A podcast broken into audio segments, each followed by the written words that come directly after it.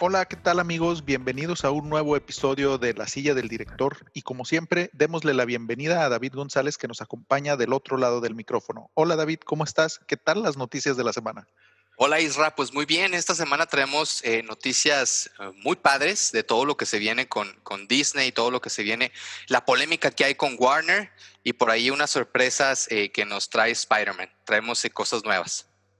Perfecto. Oye, ¿y de qué película nos vas a comentar hoy? Así como para dando un pequeño intro y que nuestros fans vayan sabiendo de qué vamos a platicar. Fíjate que hoy te traigo una, una película que para mí puede ser la mejor película del año, así como eh, la vez pasada les comentaba de Tales from the Loop, una de las mejores series. Esta sí para mí es sin duda la mejor película del año. El Diablo a todas horas, ahora sí de Netflix.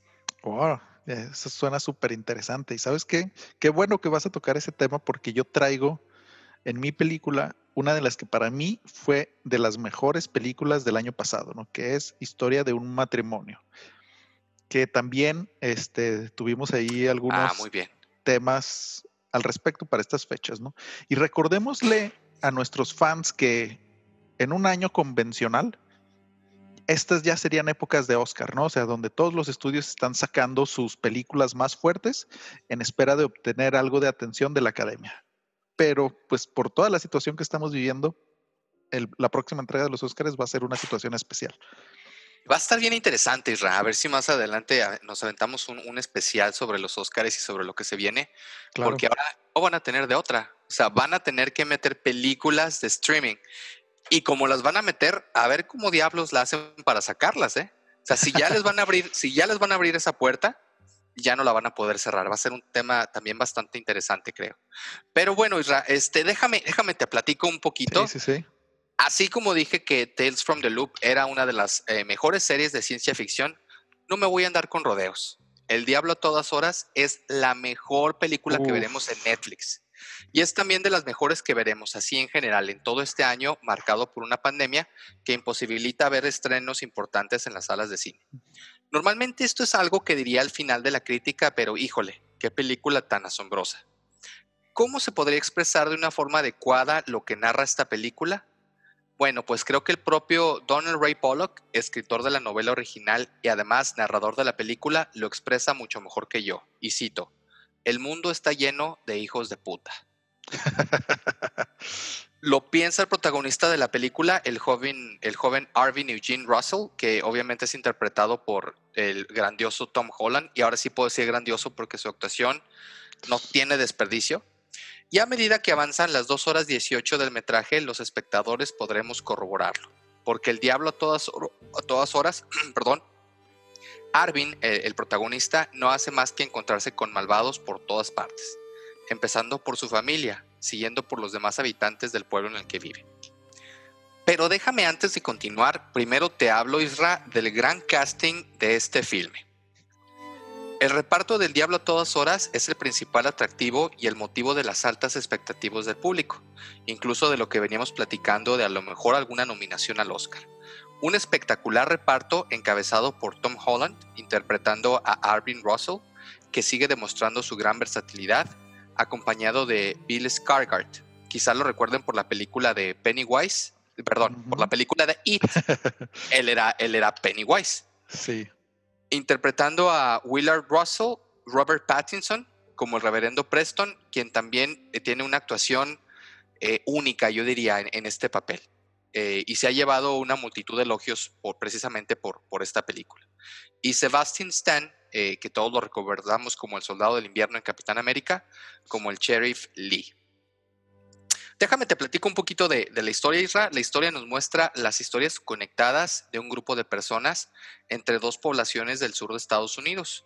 Un soldado vuelve de la Segunda Guerra Mundial con el sabor de pólvora aún en la boca y lidia con la pérdida de su esposa y el cuidado de su hijo, que muchos años después se convertirá en un joven con problemas para encontrar su lugar en el mundo. Una mujer devota se enamora de un predicador fanático y tiene una hija, que cuando crezca tendrá que entender los caminos de la soledad y la fe con un guía Bueno, algo deficiente, ya lo verán ustedes. Un predicador, como su padre, que esconde secretos oscuros bajo su apariencia de rectitud y moralidad. Y por otro lado, el sheriff del lugar intenta labrarse una carrera entre mentiras y suciedades, mientras su hermana se deja llevar por las exigencias de un marido perturbado. Narrado por el autor del libro, eh, en esta película, el diablo todo el tiempo adquiere la textura de una novela, pero su talentoso elenco ofrece actuaciones que son convincentes de ver, incluso cuando son profundamente desagradables. al director le interesa el mundo de Arvin, o en concreto sus crueldades, pero no demuestra ninguna curiosidad por él o por sus habitantes.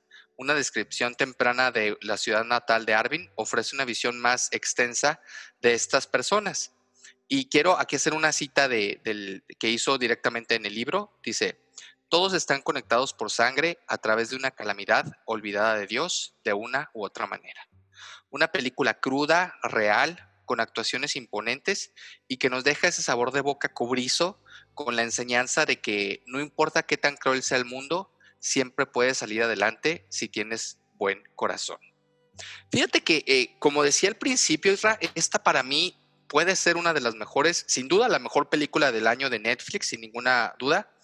Pero obviamente hay que aclarar aquí al, público que es, es, una película de drama. O sea, es, es, un drama, es una película fuerte, es una película perturbadora, que tienes que ver con ese mood de ver una película eh, que te va a, pegar, ¿no? O sea, es una película que cuando la estás viendo, híjole, te quedas sin aliento en algunas ocasiones definitivamente esta no es una película para pasar el rato, esta no es una película eh, que te va a dejar un ligero sabor de boca y, ganas de que, bueno, ¿y ahora qué vamos a cenar? No, esta no es una película así, pero me sorprendió muchísimo, sobre todo la actuación de Tom Holland, que creo que fue muy inteligente, no sé quién esté llevando la carrera de este joven, pero lo está haciendo de manera eh, maravillosa. Sí. De acuerdo. Porque estaba encasillado, ya lo estaban encasillando un poquito en el papel de, obviamente, por, por Spider-Man.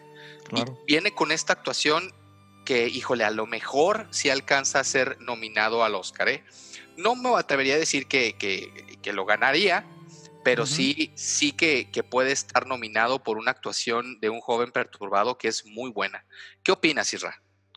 Mira, pues la verdad es que esta película, como bien dices, desde que te presentan el elenco, te deja un buen sabor de boca, ¿no? O sea, porque todos, todos, todos los involucrados aquí siempre están al tope de las exigencias de Hollywood, ¿no? O sea, Tom Holland, como bien dices, a pesar de venir de Marvel y de las películas de Spider-Man, ha mostrado eh, poco a poco, o en estas películas donde no es Spider-Man, eh, lo buen actor que es, ¿no? O sea, yo lo recuerdo desde el 2002 en Lo Imposible, esta película sobre el tsunami en ah, Asia. Claro.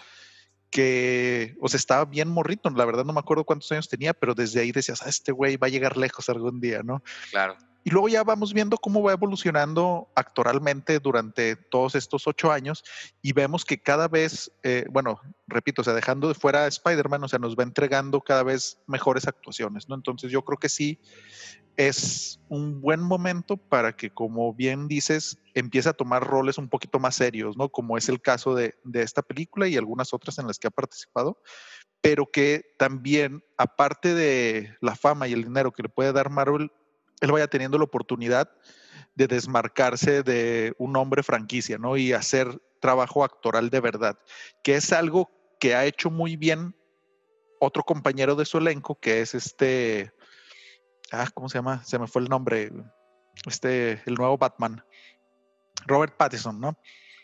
Que, o sea, que es algo que entre tú y yo ya hemos comentado, ¿no? O sea, el hate máximo por sus épocas de crepúsculo pero que aparte de eso, o sea, nos ha venido dando muy buenas actuaciones, que tal vez le cueste trabajo desmarcarse de Crepúsculo, pero ha tenido un desarrollo actoral impresionante en los últimos años, ¿no? O sea, en su actuación aquí, en El Faro, este, hay otra que se llama High Life, que también es muy, muy buena. Y entonces yo creo que estos dos personajes, aunados con todo el, el demás elenco, como puede ser Bill Skarsgård, que es uno de los 40 Skarsgård actuando en el día de hoy, todos son muy buenos.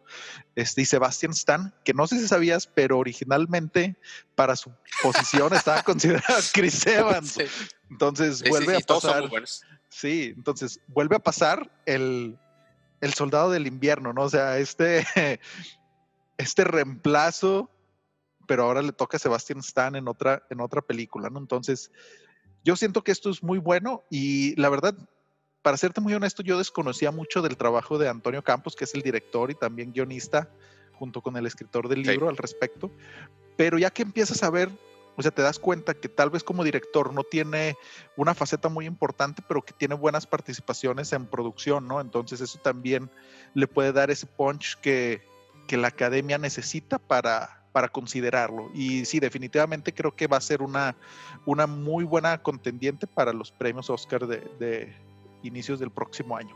Y es que también, eh, como mencionas, es bien, es, impresionante la actuación también de, Robert Pattinson. Hay, eh, en esta película lo odias, o sea, realmente lo odias, es un ser detestable, es totalmente denesnable y, y, lo transmite muy bien. Eh, se, pegó un poquito con su actuación en Tenant, que también es muy buena y es muy diferente. Y me pareció muy, muy importante lo que mencionabas de, Tom Holland, porque, por ejemplo, ahora nos vamos al otro extremo de lo que tú manejabas con Robert Pattinson. Le pasó a Robert Downey Jr., que él es, va a ser y seguirá siendo por generaciones, se va a morir y la gente lo va a seguir recordando como Tony Stark. Nunca pudo separar a Tony Stark de Robert Downey Jr. porque curiosamente eran uno. O sea, a él lo escogieron como Tony Stark porque el tipo era un Tony Stark viviente. Algo similar a, lo que sucede con Deadpool, con Ryan Reynolds. Ryan Reynolds es Deadpool antes de ser eh, Deadpool, Ryan Reynolds. ¿Me explico? O sea, son personajes que en la vida real ya son los personajes del cómic. Claro. Y aquí no, o sea, ves a, Tom Holland y dices, wow, en ningún momento jamás te recuerda que es eh, Peter Parker, o sea, lo ves y, dices, qué, qué, buena actuación y, qué perturbador lo que está viviendo él, ¿no? Sí. Y, fíjate, que, quería mencionar nada más rápidamente, porque quiero saber tu punto de vista, me pareció muy acertado el nombre de la película, El Diablo a todas horas, porque obviamente te va mostrando la maldad que, hay en las personas en general, ¿no? O sea, tú como en, tu vida te vas encontrando con, esta maldad en, diferentes personas y en diferentes situaciones y, se me hace muy fresco como ver de repente pequeños esbozos de luz en pequeñas personas, en pequeñas acciones, que son lo que al final hacen que el protagonista se salve, ¿no? Que, que, haga que su alma se salve de, de, caer dentro de estas tentaciones, con esos pequeños esbozos de, de personas que fueron buenas con él. Sí, sí, completamente de acuerdo. Y de hecho esto también resuena con algunas teorías psicológicas al respecto que dicen, hay como que dos vertientes, ¿no? Este, quienes dicen que el hombre es bueno por naturaleza y son las circunstancias lo que lo van orillando a hacer el mal. Y hay otros que dicen que el hombre es malo por naturaleza, pero que se hace bueno para eh, como para congeniar o caber en, esa sociedad. Exacto, entonces... ¿Tú cuál crees? Ahora, ahora, como tú siempre me agarras en curva, ahora déjame, yo te agarro a ti. ¿Tú cuál de las dos crees que sea la adecuada? Híjole, no sé ni para qué saqué ese tema ahora. Porque mira, yo, ah, tristemente la historia nos ha enseñado, y creo que me inclino más por la segunda opción, ¿no? O sea, que el hombre es malo por naturaleza y la sociedad es la que nos obliga de cierta manera a ser buenos o caber dentro de estas normas que, que hacen que nos considere las demás personas como buenos. Estoy totalmente de acuerdo contigo, o sea, se escucha muy frío y se escucha muy sombrío, pero yo realmente creo que intrínsecamente la, la humanidad es mala, o sea, ningún otro animal, ningún otro ser vivo hace las cosas con afán de, lastimar por, por, por, hacerlo, ¿me explico? For the sake of doing it. Y nosotros sí, eh, en muchas ocasiones se ha demostrado que el ser humano es, es, malo por naturaleza, ¿no? Obviamente no, no me refiero a, una maldad eh, desconmensurada, ni mucho menos, pero en, la naturaleza creo que el hombre sí no, no es muy bueno que digamos. Pero bueno, vamos a volver a, aquí a, lo que estábamos platicando. Una gran película, ¿no? ¿Tú crees que la pueda nominar al Oscar?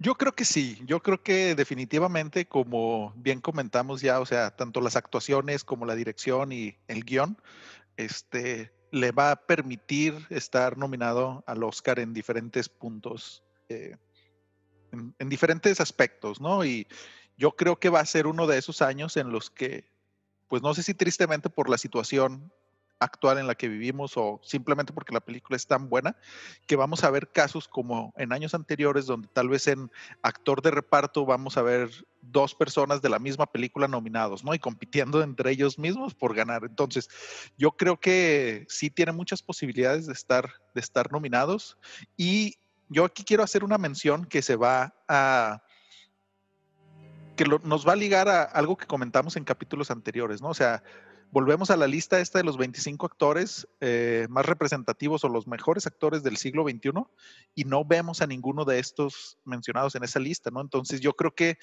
tanto Robert Pattinson como Tom Holland pueden ser de estas nuevas caras que estén dispuestos a tomar el rol que personajes como Denzel Washington o Jeremy Irons o Daniel Day-Lewis están dejando, obviamente, pues porque la edad es cruel, ¿no? Entonces yo creo que estas, por lo menos yo sí tengo fe en que Robert Pattinson va a poder subir a ese, a ese podio no en un tiempo muy lejano. Yo estoy de acuerdo contigo, ¿eh? le han tirado mucho hate. Eh, el principal, híjole, la gente eh, le ha tirado más hate sobre todo porque no logró la corpulencia necesaria para el papel de Batman, pero creo que su actuación va a hacer que olvidemos esa parte, ¿no? Desgraciadamente el COVID nos vino a retrasar también la película de Batman que, estaba creo que presupuestada para finales del 2021 y la van a mover creo que hasta el 2022, cosa que es muy lamentable. Pero bueno, vamos a ver, vamos a ver qué, interpretación nos, nos, deja Robert Pattinson. Pero bueno, Isra, ahora platícanos eh, eh, de esa gran película que nos traes tú, que mencionabas que era una de las mejores películas del año pasado, ¿no? Sí, mira, y, y la verdad la traje aquí a la mesa porque justo esta semana me apareció un recuerdo en Facebook o en Instagram, no recuerdo, que yo compartí que estaba viendo esta película y puse mi comentario mamador de que excelentes actuaciones, la veo nominada al Oscar, y ya, pues de repente uno que otro hater, que espero y nos estén escuchando, de que, no, güey, tú no sabes, tú no sabes de la vida. Y yo les hice un comentario, ¿sabes? Así en, en cuestión de, güey, regresense a ver Transformers, ¿no?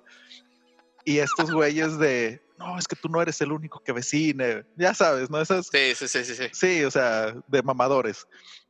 Y ándale, pues, ¿quién es, resultó estar en lo correcto con tantas nominaciones que tiene esta gran película?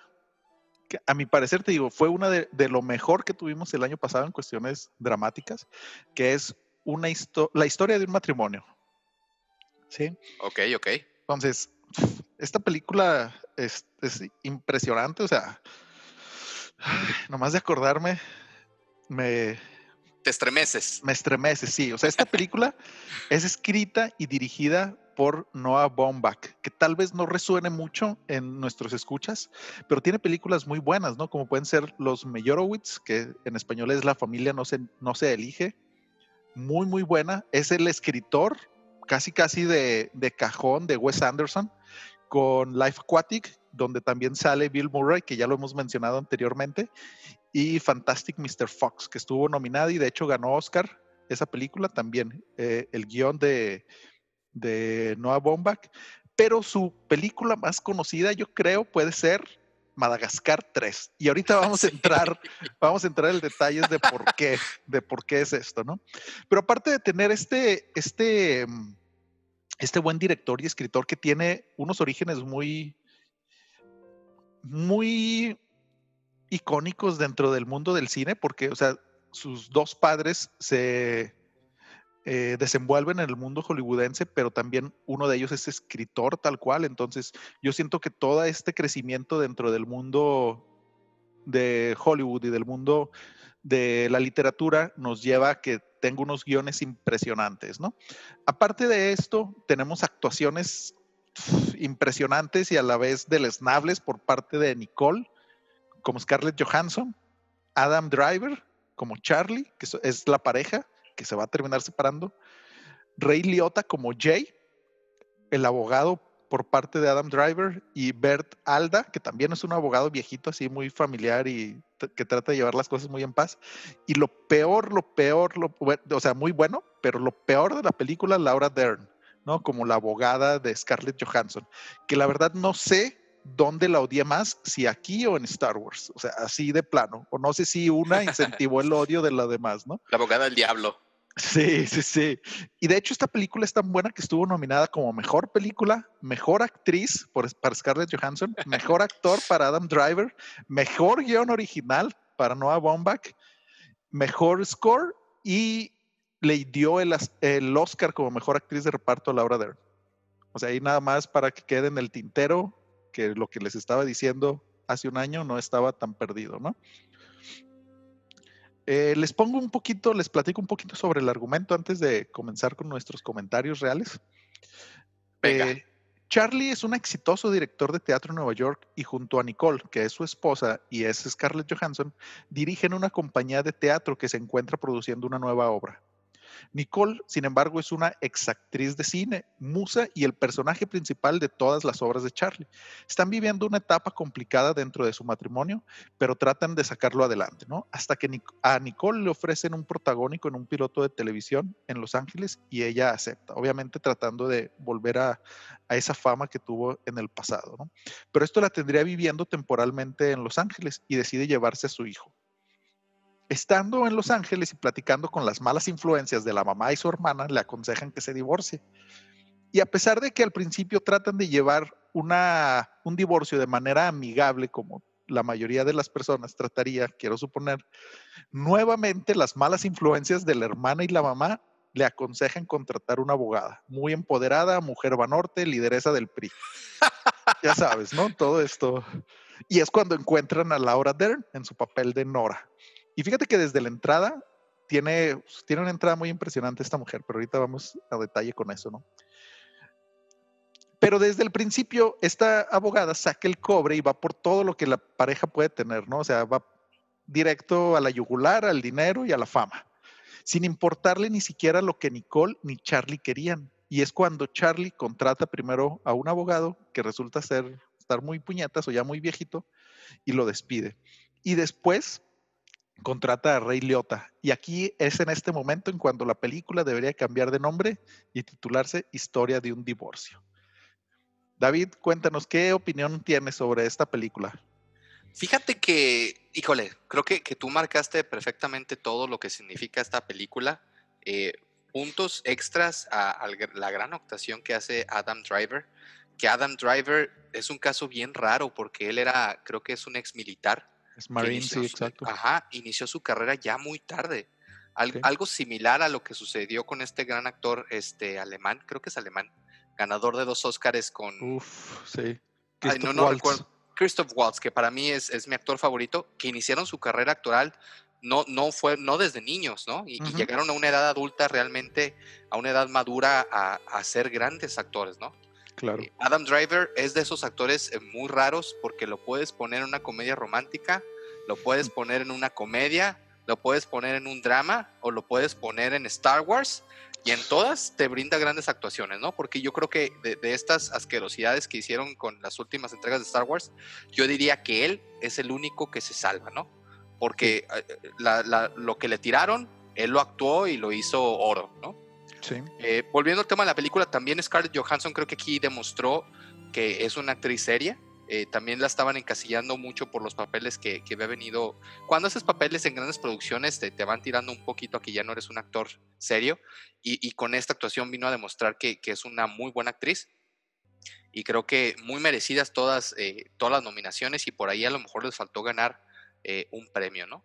Sí, sí, completamente de acuerdo. Y sabes que, este, nada más para puntualizar, Christopher Waltz es austriaco.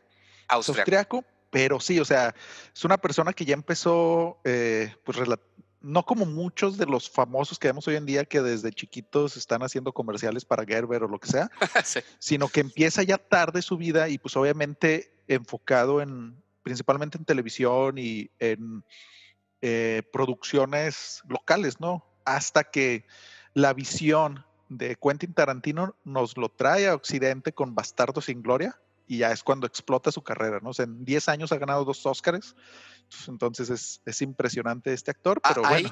quiero hacer, quiero hacer un, pequeño paréntesis por una pregunta que siempre te había querido hacer. ¿A quién le va a afectar más? a la academia el no darle un Oscar a Quentin Tarantino, porque Quentin Tarantino marca un antes y un después en el cine, y eso es indudable, o a Quentin que no le den el Oscar. O sea, creo que para mí va a quedar peor, va a quedar una mancha en, la academia el no haber aceptado nunca la grandeza de este director, que creo que le quedan dos películas y ya no va a volver a filmar nada más.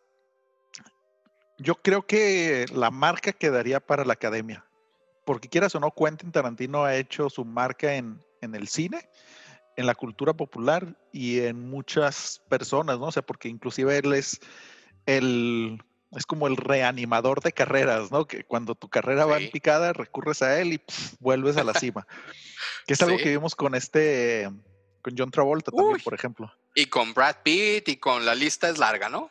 Sí, la lista es muy larga. Entonces, yo siento que la academia es quien va a quedar va a quedar peor y no dudes que pueda suceder como tal vez ya se ha visto en el pasado donde le den un Oscar no por su mejor película, sino por estar comprometidos con él, ¿no? o sea, por debérselo de películas anteriores. Eh, como ha pasado, por ejemplo, con, con este... Leonardo DiCaprio. sí, sí, no lo quería mencionar, pero sí, ¿no? Y también con alguno que otro director o que terminan dándole Oscar póstumos como a el gran realizador musical que sacaron para una de las películas de, Tarantino precisamente. Este, el gran creador de películas de, ¿cómo se llama? Bueno, de música para películas, eh, ah, Spaghetti Western. Ok, le, dieron, le dieron su Oscar póstumo únicamente porque estuvo nominado como un mil veces y nunca le dieron nada.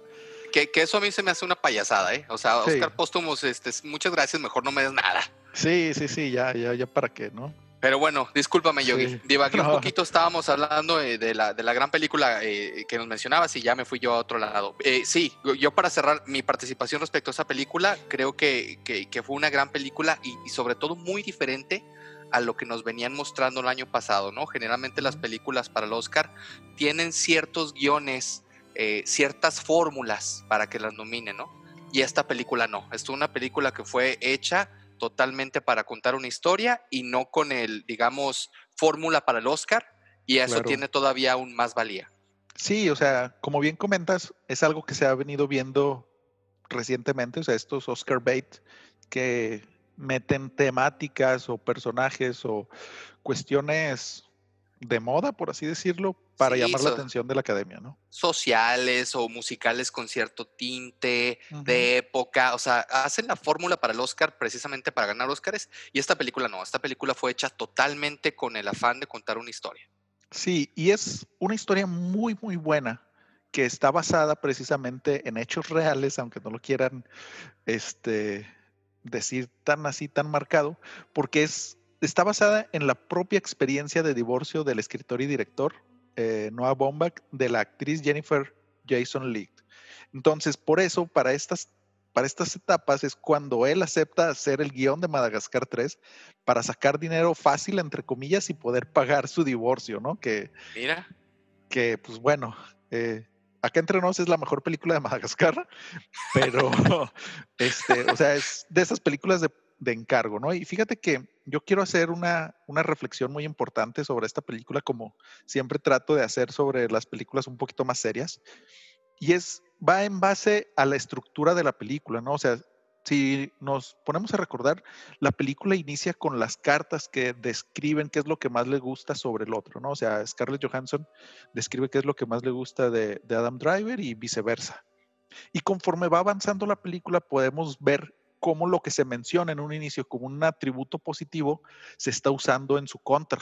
O sea, como que ya llega a cierto punto el hartazgo en que se empiezan a tergiversar la realidad y ahora cambia completamente el esquema de lo que estaban diciendo, ¿no? Como por ejemplo cuando eh, este Kylo, perdón, este Adam Driver, dice que le gusta mucho que, que Scarjo lo empuja a ser un mejor artista, ¿no? Pero después, ya durante estas escenas en la corte, dice que ese, ese mismo argumento usa en su contra, diciendo que, pues como esta mujer es muy, lo presiona mucho, pues le da ansiedad. Entonces, se utiliza este, estos argumentos en contra de ellos, ¿no? Pero yo creo que el punto más fuerte de esta película y la reflexión que más debería de importarnos es que los abogados son del diablo. Tanto así que las películas, que hay películas que llevan ese título. ¿Sí? Y ya así como comentarios adicionales para cerrar este tema, o sea, podemos ver cómo este no es un, una película que sí es de divorcio, pero no es 100% dramática, ¿no? Como hemos visto en el cine anteriormente, como Kramer contra Kramer, donde se busca esa lágrima del espectador o también como Secretos de un matrimonio de Bergman, que es una de las más grandes referencias del escritor y director de esta película para llevar a cabo su propia historia de un matrimonio, ¿no? O sea, que hasta tienen un nombre similar, pero Secretos de un matrimonio es una historia de cinco horas muy, muy cruel sobre los personajes y que prácticamente nos demuestra la poca fe en el amor y en la humanidad que tiene Bergman hacia con los personajes, ¿no?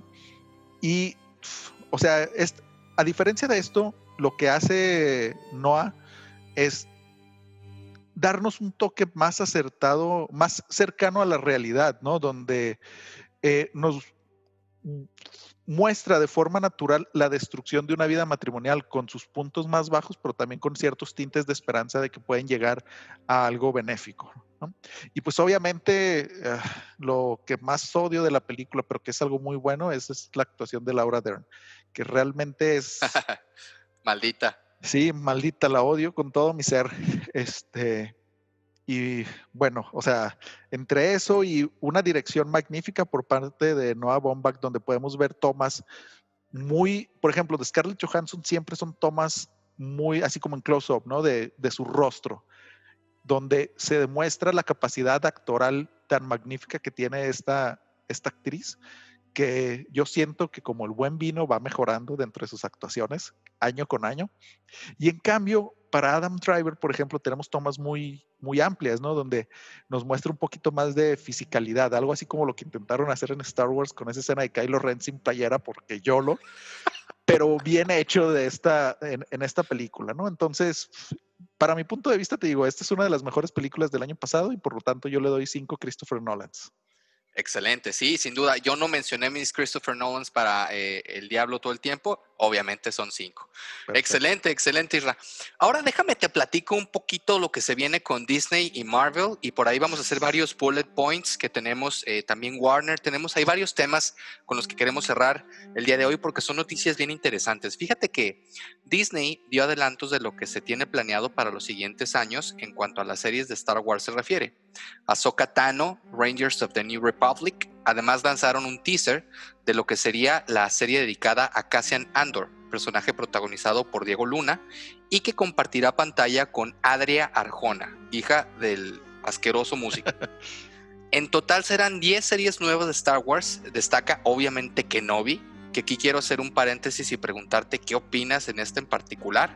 Ah, y Lando también. Lando tendrá su serie. Regresa a Christian Anderson como Darth Vader. ¿Qué, opinas? ¿Qué opinas de esto? Quiero empezar primero con esto despacito y luego seguimos con las demás series que, nos va a traer Disney y, un poquito de Marvel. Mira, qué bueno que haces mención de Adria Arjona, que es la actriz a la que en el episodio de Good Omens les hacía mención que la tuvieran en su, en su radar. En su radar. Sí, entonces qué bueno que estamos retomando este tema. Y fíjate que hay cosas muy interesantes, ¿no? O sea, yo, como ustedes saben, soy fan de Star Wars así a morir. Y básicamente de la ciencia ficción hecha de manera adecuada, ¿no?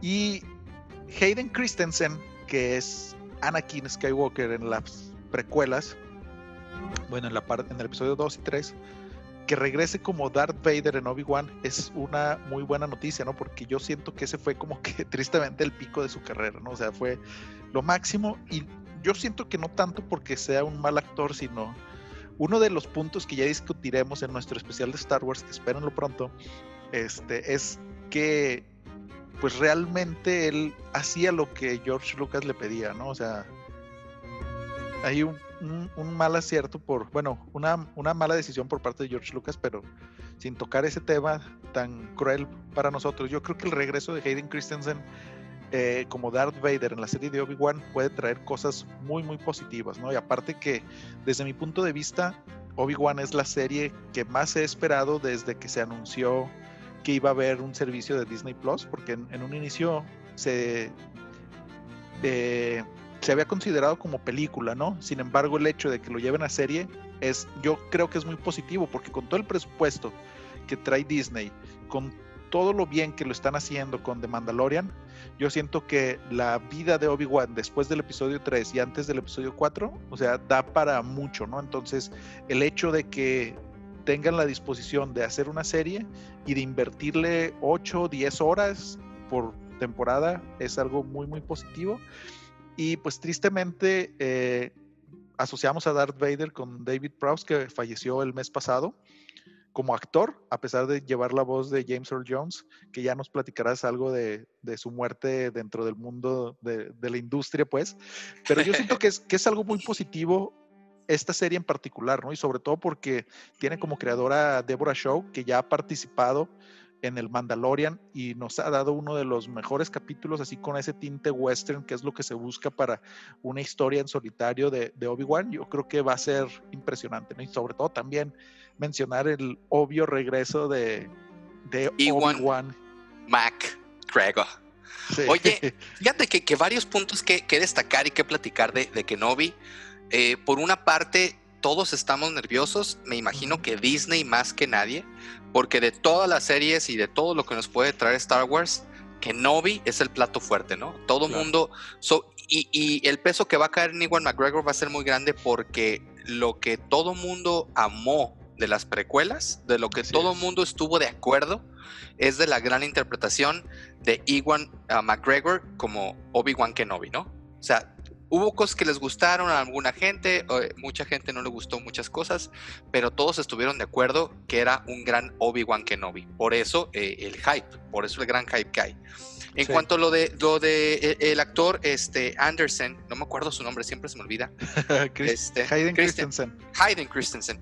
Fíjate que estoy de acuerdo contigo. Eh, por ahí luego la gente, eh, yo he tenido discusiones que luego me quieren matar eh, en cuanto a que George Lucas no es un gran director y, y realmente lo creo. Un gran director logra sacar una actuación buena de sus, de sus actores, vamos los, logra dirigir y logra decir qué es lo que quiero de, este personaje. Y él realmente nunca fue un gran director. O sea, tenía una gran historia. Exacto. Tenía un gran concepto que lo llevó al cine y lo hizo trascender. Pero realmente como director, pues no lo recordamos como si fuera un, gran director, ¿no? Tenía esta historia en su cabeza, pero eso a ser un gran director, pues eh, eh, yo difiero, yo difiero en esa parte. Y creo que lo sufrió mucho el actor porque sí, eh, vemos en varios momentos pedacitos donde dices, ¿qué cara me está dando? O sea, está triste, está contento. O sea, me hubiera gustado ver más. Eh, por ejemplo, cuando, cuando tiene que matar a los younglings, a los pequeños, nada más se ve la espada. Me hubiera gustado ver su cara. O sea, ese tipo de cosas que, que, que, a lo mejor ahora ya siendo un actor más maduro eh, nos puede brindar, ¿no? Yo creo que, que, lo vamos a ver en pequeños flashbacks, porque obviamente vamos a estar en la época donde Darth Vader era eh, la etapa donde él va a ser más poderoso. Y todos tenemos ganas de ver a ese Darth Vader, porque esa pequeñísima muestra que nos dieron con la película de Rogue, One, Para, es lo mejor que hemos visto de, de, Darth Vader, ¿no? Cuando prende la espada y todo el mundo, todo mundo en el cine nos hicimos popó nada más de ver ese. cuando queremos ver más de eso, ¿no? Eso es realmente lo, lo, lo, que nos va a traer Kenobi. Y, bueno, nada más como menciono, cerrar con ese miedo que tengo y que todo mundo tenemos, porque va a tener que ser flawless, o sea, van a tener que tener sobre todo un guion que nos deje satisfechos a todos. Vamos a ver, vamos a ver qué, cómo termina esto. Mire, yo creo que eh, aparte de los flashbacks que comentas, como saben, antes de Disney, bueno, y de hecho todavía en épocas Disney, había todo un universo extendido de, Star Wars, ¿no? Donde contaban muchas historias. Entonces hay historias muy interesantes de Darth Vader. Con Ahsoka, por ejemplo, ¿no? Exacto, o sea que también es algo que hemos visto en las series animadas de, Star Wars, ¿no? Donde tiene esta interacción y vemos un poco más a detalle ese, ese paso entre Anakin a Darth Vader, ¿no? Entonces esa conversión de uno al otro, porque de hecho, o sea, llega un punto en que se perciben como personas diferentes, ¿no? Y hay esta lucha interna dentro de Vader por aceptar o rechazar lo que es o lo que fue Anakin. Entonces yo creo que nos puede dar mucho estas, no solo estos flashbacks, sino estas eh, conversaciones internas de, Darth Vader que, que si tú lees los cómics o los libros, o sea, es desgarrador lo que le pasa a Darth Vader, ¿no? Que no lo vemos en la pantalla, simplemente lo vemos como, yo creo, el villano más icónico de la historia del cine, pero no, no está en estos medios audiovisuales eh, presente toda la lucha interna que nos, o sea, que convierte a Anakin en Darth Vader, ¿no? Y en ese villano tan impresionante y tan temido que bien, que bien comentas. Yo tengo confianza en que, en que este John Favreau, Dave Filoni y Deborah Shaw van a hacer algo muy bueno porque ellos saben la importancia que tiene Obi-Wan dentro de todo el universo de Star Wars, ¿no? Oye, sí, qué, qué interesante. A ver, también eh, tengo curiosidad qué van a hacer con Cassian, que creo que Diego Luna hizo un, buen papel, hay que reconocerlo. Que por cierto dicen que ahora eh, una de sus actuaciones puede estar en el ojo del Oscar, hay que ver. Eh, hicieron Rogue One, que para mí, dentro de todas estas porquerías que hicieron, esta serie de porquerías que hicieron en Star Wars, la, trilogía, la película de Rogue One y luego hicieron la película de... ¿Solo? Lando, de Solo, sí, perdón, de, de Solo todas eh, para mí no, no, cumplieron con las expectativas, a excepción de Rogue One, que fue una historia diferente, que sí me gustó. A ver qué hacen ahora con, con Cassia, ¿no? También va a ser interesante eh, ver lo que puede hacer eh, este personaje, porque incluso el robot que, que mostraron en esa película caía bastante bien. Y lo de Ahsoka, ¿no? Que, que híjole, no vamos a dar spoilers de lo de Mandalorian, pero creo que Rosario Dawson dio en el clavo, la dirección fue muy buena, cómo nos presentaron el personaje. Todos estamos emocionados por ver qué es lo que pueden hacer con esta serie de Ahsoka Tano, que es la Jedi que no es Jedi, entonces está muy interesante su historia. Sí, fíjate que es súper interesante eso que mencionas porque, este, pues bueno, por ejemplo, con el tema de Cassian Andor eh, y la serie que va a tratar un poquito sobre este submundo de los rebeldes, yo quiero creer que alejado de los Jedi, es algo que ya platicamos en el episodio donde hablamos del Mandalorian, que es algo que el mismo George Lucas quería hacer, ¿no? O sea, una serie que tenía escrito 50 episodios de todo este submundo alejado de los Jedi, pero que hablaba del mundo de los criminales, de la resistencia, todo esto.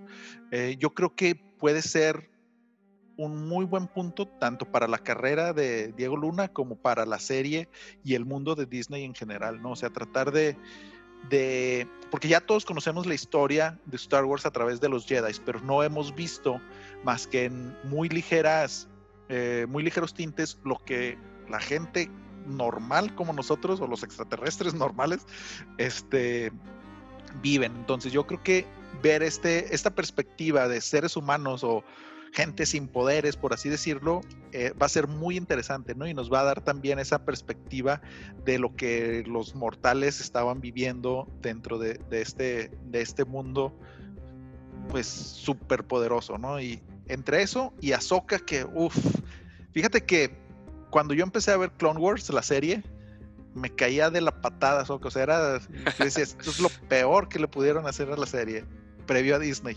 Pero este fíjate que gracias a la buena escritura de Dave Filoni, yo sin temor a equivocarme puedo decir que se ha convertido en uno de los personajes favoritos y que más desarrollo tiene a lo largo de toda su historia. ¿no? Entonces yo también creo que es súper positivo que quieran traer a Soka de regreso ahora en algo live action y pues también, o sea, hay mucho material que tomar de el universo expandido, de Clone Wars, de Rebels, o sea, de muchas series y mucho material de muchos lados para hacer una muy muy buena serie y yo quiero confiar así plenamente en que lo van a lograr, ¿no?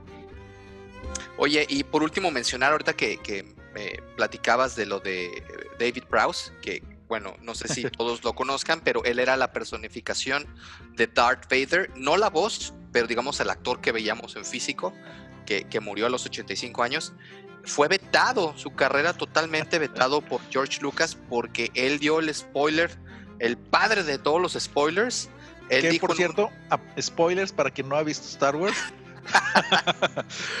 él, fue el que dijo que Darth Vader era el padre de Luke Skywalker, ¿no? Esto le pegó muchísimo a George Lucas y vetó, lo vetó para siempre. O sea, realmente no lo conocemos por otra cosa que no sea eh, pues ser Darth Vader. No, no hizo ningún otro papel en su vida.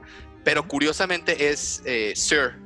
O sea, le dieron el, caballero por, porque hizo por ahí una, mayor spoiler campaña de seguridad pública.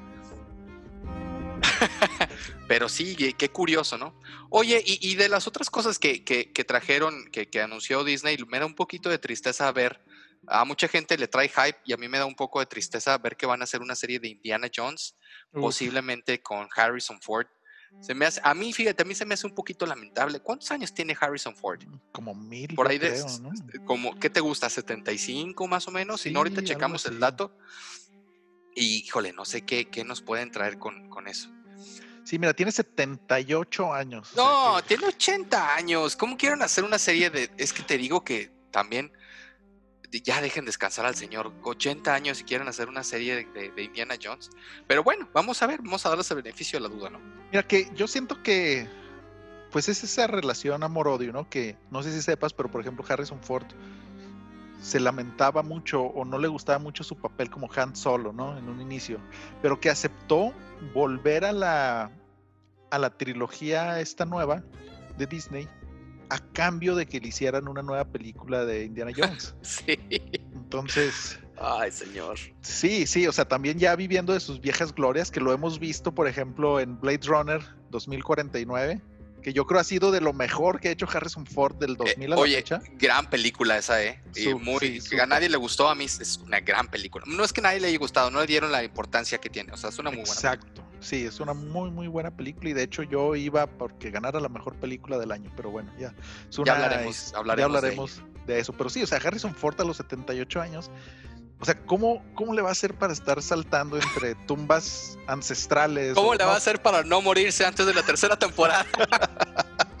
o no sé si, si, no sé si recuerdes la película más reciente de, de, Indiana Jones, donde trataron de hacer este cambio generacional metiendo a Shia LaBeouf. Sí, que fue un asco, a nadie le gustó sí, Fue un asco, un asco. Entonces no sé si vayan a intentar hacer algo así o lo vayan a poner como, como un ya un Indiana Jones viejo, eh, reviviendo sus viejas glorias y contando sus va, historias. Va a tener que ser así, yo creo, ¿no? No, lo veo de otra manera. Oye, antes de, pasar a, Marvel, ¿hay alguna otra mención que quieras hacer de Star Wars? Sí, fíjate que, o sea, después de hablar de todo este hype y de todas las cosas buenas que esperamos sobre los shows como Kenobi, Cassian Andor y Ahsoka, hay algo que me preocupa mucho, ¿no? Y es una historia que anuncian que se llama The Acolyte. Este, esta serie tratan, bueno, eh, el showrunner, la showrunner, perdón, discúlpenme, feminazis, es Leslie Hetland, que es conocida por hacer eh, Russian Doll, creo que se llama, o algo así. Y esta serie estaría ubicada en la época de la Alta República. Y la razón, aquí les van tres puntos de por los cuales me preocupa, ¿no? Uno, tendría como actor actriz principal a Brie Larson. Ok. Dos. Muy querida por todo el mundo. Exacto. Así, o sea, ya, el éxito asegurado, ¿no? Brie Larson. La segunda es que, bueno, pues Leslie Helland es de estas, de estos mm, miembros dentro de la sociedad hollywoodense que empujan muy fuerte por una agenda sobre la historia a contar y el tercero, y que es el que más me preocupa y que hay declaraciones al respecto, que pretenden que Brie Larson sea el Jedi más poderoso de toda la historia de Star Wars, aún sobre Maestro Yoda, o sea, que sea el ente más poderoso en la fuerza, ¿no? O sea, digo, sobre Yoda, sobre Darth Vader, sobre Obi-Wan, sobre Luke Skywalker, que es el elegido mismo, O sea, no, pero espérame, acuérdate que tenemos a esta asquerosidad que hicieron con ah, Rey. que no, no es Skywalker, sino es todo lo contrario. Y ella puede, lo puede todo, ella con sus souls, con mirar algo lo convierte en materia. Híjole, no, que, es, eh, que, híjole, ojalá no la vayan a regar como lo hicieron con, con Star Wars y Rey y toda esta historia mal contada que, que tendrían que dejar, quitarla y que no fuera canon. Sí, sí, sí, es de preocupar definitivamente esto que mencionas, ¿eh? Sí, este, a ver, yo quiero creer que le van a ir dando largas hasta que corran a Kathleen Kennedy como enemigo número uno de, Disney y de Star Wars y la cancelen después, ¿no? Así como varios otros proyectos que, que, han quedado sobre la mesa, porque sí, o sea, te digo, Brie Larson, que es muy buena actriz, pero no es muy querida por mucha gente del público, y que, o sea, sobre todo que pretendan que sea el ser más poderoso dentro de la mitología de Star Wars.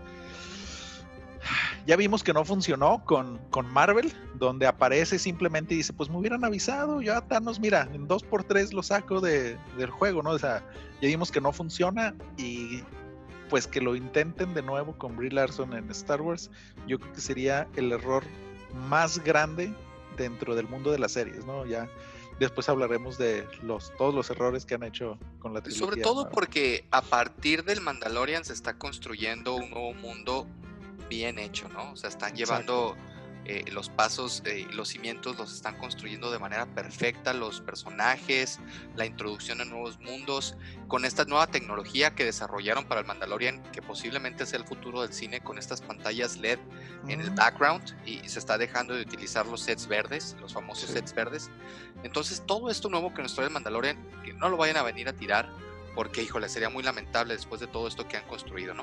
Sí, y fíjate que, o sea, yo o sea, eh, así como que entre bambalinas he escuchado que tanto John Favreau como Dave Filoni y obviamente George Lucas están en contra de que se haga esta historia poniendo a Brie Larson como el ser más poderoso del universo, ¿no?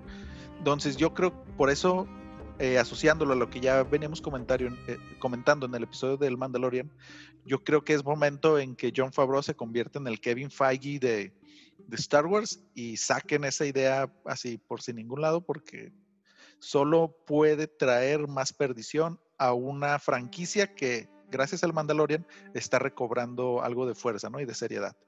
De acuerdo, ojalá y pronto se lo den a John Favreau, que estamos totalmente de acuerdo. Y bueno, Isra, quiero cerrar con las sorprendentes noticias que tenemos sobre Spider-Man 3. Híjole, pues está confirmado que va a estar conectado con Doctor Strange de Multiverse of Madness. Pero a ver, recapitulemos. Tenemos confirmados a Tobey Maguire, Andrew Garfield, Jamie Foxx. Y ahora, sorprendentemente, la nueva incorporación de Alfred Molina como el Dr. Octavius vuelve. Es un hecho, Israel. El Spider-Verse va a suceder. Y es algo que veníamos avisando desde hace, desde nuestros primeros episodios, ¿no? Totalmente. De hecho, mira, justo en la mañana estaba leyendo que posiblemente también se confirme a Daredevil. Bueno, no a Daredevil, a Matt Murdock eh, como el abogado defensor de Peter Benjamin Parker, que sí, Peter Parker, su nombre medio es Benjamin. Y, ojalá, de verdad, eh, espero puedan hacer un esfuerzo y traer de vuelta al actor Charlie Cox, que ya lo interpretó en Netflix, porque sería algo que definitivamente a todos los fans nos gustaría ver. Eh, porque va a ser una especie de cameo, ¿no? Obviamente, obviamente todo el mundo vamos a saber que él es Daredevil, pero va a estar ahí fungiendo como, como abogado de Peter Parker después de los eventos que vimos eh, cómo finalizó Spider-Man 2. Va a estar muy loco, o sea, realmente es difícil imaginar cómo van a conectar esa historia, pero con los actores que ya están eh, confirmados, definitivamente van a ser un multiverso arácnido que va a ser algo que a lo mejor, que por ahí estaba leyendo en varios periódicos importantes, pueda romper el récord que tenía eh, Marvel ya de por sí, como la película que más eh, vieron personas en el cine, ¿no? Vamos a ver cómo nos va con el COVID, ¿verdad? Obviamente. Pero, híjole, creo que es algo que todo el mundo quiere ver, ¿no? O sea, ver a Toby Maguire, ver a Andrew Garfield, ver al Doctor Octavius otra vez eh, y ver cómo conectan todo esto es algo increíble, ¿no, Israel? Sí, fíjate que es, es impresionante esta noticia del Spider-Verse, como ya lo habíamos comentado este, anteriormente, y sobre todo ver cómo se van acomodando las cartas sobre la mesa eh, es, es, impresionante, ¿no? Que es algo que ya habíamos comentado anteriormente y sobre todo, fíjate que a mí me da mucho gusto que Alfred Molina regrese como el doctor Tavius porque desde mi punto particular de vista es el mejor villano que ha tenido Spider-Man en el, en, el, en el cine, ¿no?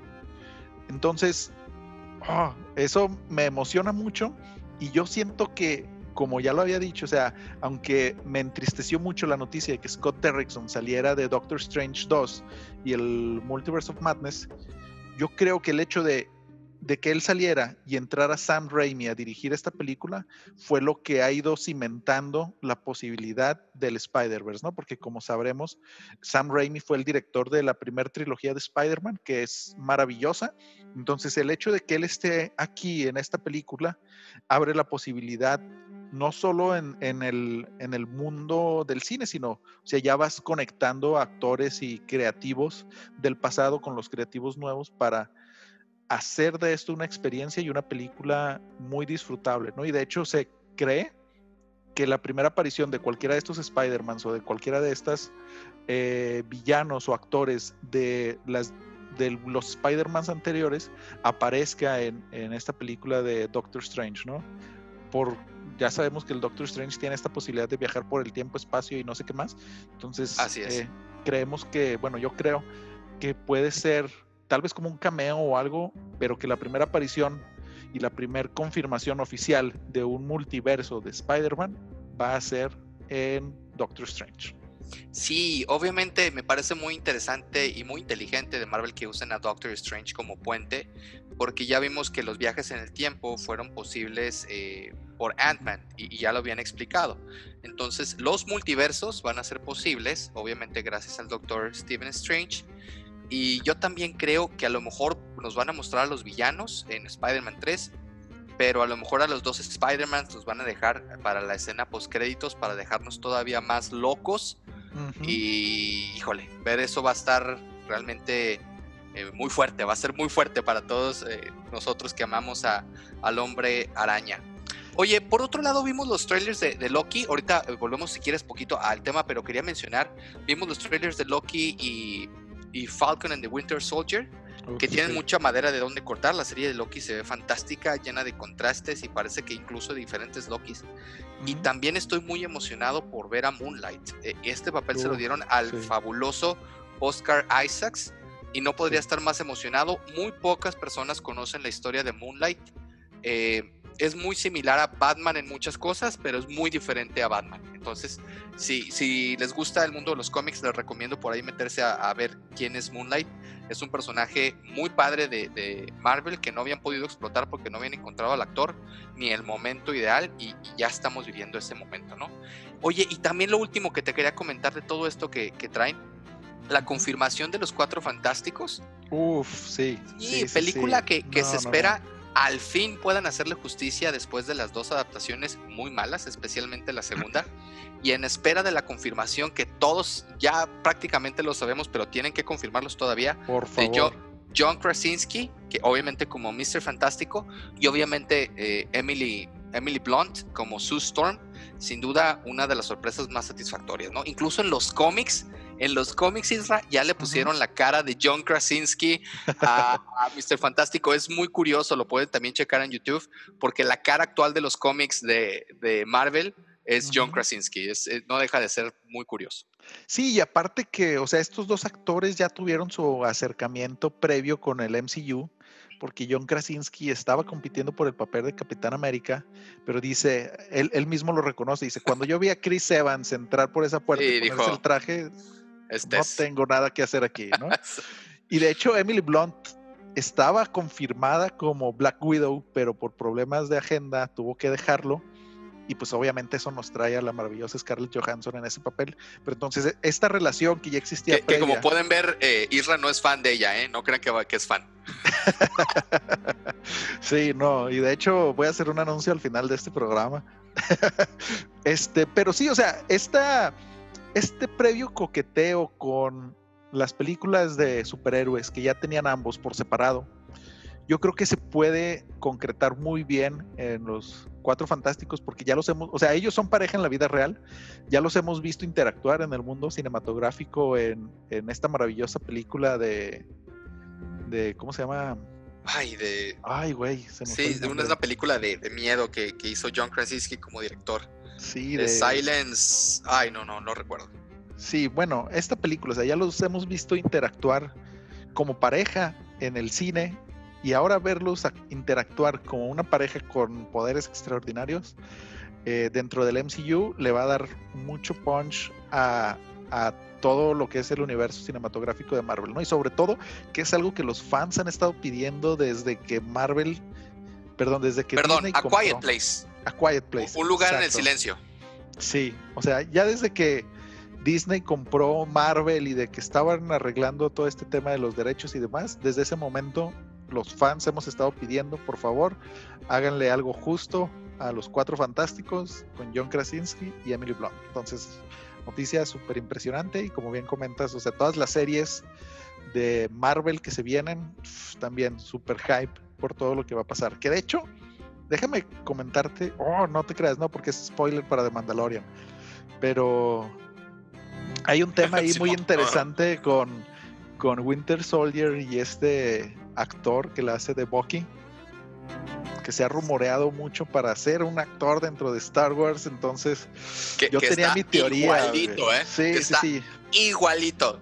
Ah, los, los core fans ya saben de qué estamos hablando, pero decirlo sería un major spoiler, pero sería, sería sin duda fantástico verlo en, sí, Que te digo, yo tenía ahí mi teoría de la conspiración de que no estaba realmente grabando esto, sino estaba grabando algo de Star Wars, pero, oh, no, eh, se vienen cosas muy interesantes, ¿no? Y yo creo, ¿sabes qué? O sea, para terminar con este tema de Disney Plus, yo creo que este también fue una cachetada con un guante muy pesado y blanco para Warner por todo lo que se ha anunciado con HBO Max, porque la semana pasada platicamos un poquito al respecto de todo lo que se está dando con HBO Max y Warner y todos los estrenos para el próximo año. Y vino Disney y le dijo, quítense, es momento de que los adultos empiecen a hablar, ¿no? Sí, hombre. Porque, o sea, te muestra así de una semana a otra todo este plan con 20, 30 producciones ya en camino, tanto para streaming como para el cine en la vida real y, o sea, hace ver súper pequeñito a lo que está haciendo Warner, ¿no? Y aparte, o sea, ha hecho de una manera adecuada, porque no sé si has estado enterado, o sea, todo lo que hizo Warner se está viniendo abajo porque ya salió Christopher Nolan a hablar en contra de ellos y de este movimiento que tienen, o sea, Christopher Nolan, que es así como... Don Christopher, como ya saben ustedes, para nosotros es el santo patrono de nuestro programa. y es yo, o sea, aparte de ser uno de los mejores directores y cineastas a día de hoy, era como que la carta más fuerte que tenía Warner, ¿no? Dentro de todo su personal creativo. Y aparte de eso, o sea, vemos también a Denis Villeneuve, que para mí es mejor todavía, tengo que admitirlo. Siéntate, David, no te vayas a, caer. Con ¿Qué estás diciendo? sí, pero ya hablaremos en un futuro sobre este tema porque es un tema muy interesante para mí. Pero o sea, ya salió también Denis Villeneuve, que él tenía lo que yo considero la mayor o la mejor película para el próximo año, o sea, que se vio movido por cuestiones de COVID, que es Dune. O sea, ya salió él también a hablar en contra de Warner y de todo el tema que se está viviendo. Inclusive ya el, eh, ¿cómo se llama? El sindicato de directores ya salió a posicionarse en contra de esto. Inclusive se maneja así igual tras bambalinas un posible boicot a Warner si siguen adelante con su plan. Pues obviamente si el, la asociación de directores se viene con esto, se, cree que también la Asociación de Actores y de Escritores van a afiliarse a este boicot porque pues obviamente no les parece correcto esto que estén que están haciendo, ¿no? Sobre todo, ¿sabes qué? Porque en producciones tan grandes como estas que menciono, los directores se juegan un porcentaje de su salario a lo recaudado, ¿no? Entonces, es algo que, como bien comentaste, eh, Wonder Woman 84 Patty Jenkins y Gal Gadot, que estaban en una situación similar, llegaron a un acuerdo con Warner donde dijeron, miren, ¿sabes qué? Pues como lo vamos a hacer de esta manera, vamos a suponer que su película llegara a los al billón de dólares y les vamos a dar su porcentaje de ganancias como si eso pasara. Entonces es algo que no se ha dado con las otras grandes producciones y que inclusive tanto Nolan como Denis Villeneuve comentan que se enteraron de esta decisión el día que lo publicaron, ¿no? O sea, se enteraron por un tweet o por algo así. Y pues yo creo que lo que está haciendo Disney es, te digo, es poner un puño sobre la mesa y decir así es como se hacen las cosas. Sí, el mazo de autoridad, ¿no? Y eh, todo esto vino precisamente por lo que comentábamos la semana pasada de que Warner anunció que todos sus estrenos cinematográficos, todos van a ir directamente al servicio de streaming en conjunto con los cines y esto vino a traer esta revolución, ¿no? A mí me parece algo progresivo, pero me parece que definitivamente van a tener que ponerse de acuerdo con los actores, van a tener que ponerse de acuerdo con los directores y con los escritores, ¿no? Definitivamente es una industria que mueve miles de millones de dólares y afortunadamente a lo que nos va a beneficiar es, a todos nosotros el poder contar eh, con esta dualidad, ¿no? Eh, va, a ser muy interesante ver qué es lo que va a pasar en los siguientes meses. Y, bueno, no sé cómo andamos de tiempo, se me hace que ya nos pasamos bastante, ¿no, Yogi? De todo esto, creo que es, un programa que lo meritaba. Sí, o sea, y como ustedes, como nuestros escuchas pueden bueno, este, antes de... Este, este programa fue diferente, ¿no? Porque tuvimos únicamente dos recomendaciones de películas y todo lo demás fue noticias, pero pues es porque esta semana ha estado súper cargada de, noticias, ¿no? Entonces, este, vimos pertinente hacer este, este pequeño cambio para, para ponernos al día y ya la siguiente semana regresaremos con nuestro con nuestro con una sorpresa. La próxima semana les tenemos una sorpresa no se los vamos a decir. Este pero bueno estén atentos. Y bueno eh, Isra antes de, irnos eh, quieres hacer alguna pregunta Uy. no hoy no. No no te creas sí. Sí sí este qué Híjole, es que. Ahora yo fui el que te agarré en curva, yo. Ahora me agarraste en curva, sí. Pero mira, antes de eso, yo quiero anunciar mi, mi despedida de este personal eh, que me di cuenta después, o sea, este personal reto que tuve de llevar un, dos, tres, cuatro, cinco programas seguidos hablando de algo relacionado con Scarlett Johansson. Que la verdad pudiera seguir, pero no, esta, esta temporada de Scarlett Johansson 2020 ya cierra y ya el próximo año la volveremos a retomar. Muy bien. Te digo que es algo...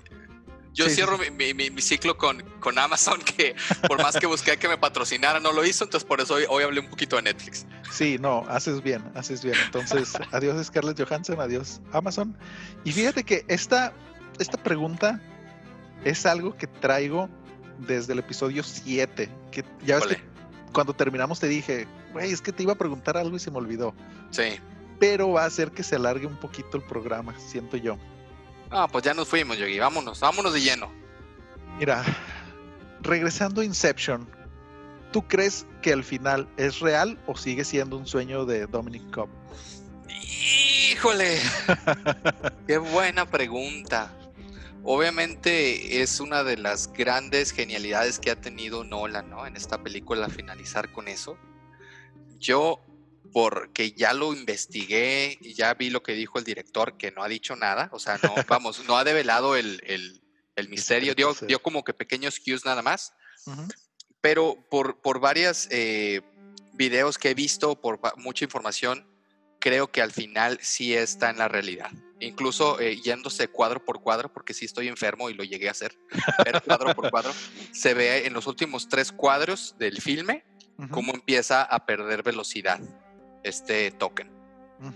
Entonces, obviamente, si el token fuera verdadero, no perdería velocidad nunca y seguiría este, por los siglos de los siglos santos. Y aquí sí se nota cómo empieza a perder velocidad, pero bueno, esa es mi interpretación, ¿no? ¿Tú qué opinas? Mira, yo creo que, yo también creo que es real, pero por diferentes cosas, ¿no?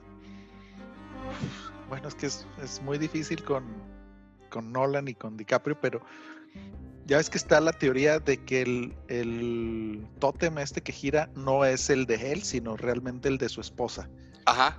Entonces, que él lo utiliza para identificar si está fuera o dentro de un sueño, aparte de que porque cae, porque únicamente en sueños es cuando lo carga, porque una de las primeras reglas que Nolan nos da en esta película es token tiene que ser personal, o sea, no lo puedes tú intercambiar, claro. Exacto, entonces eso y que dicen que el tótem realmente es el anillo de bodas o de que está casado de, de Cobb, ¿no? Que únicamente lo vemos que lo trae en todas las escenas de sueño.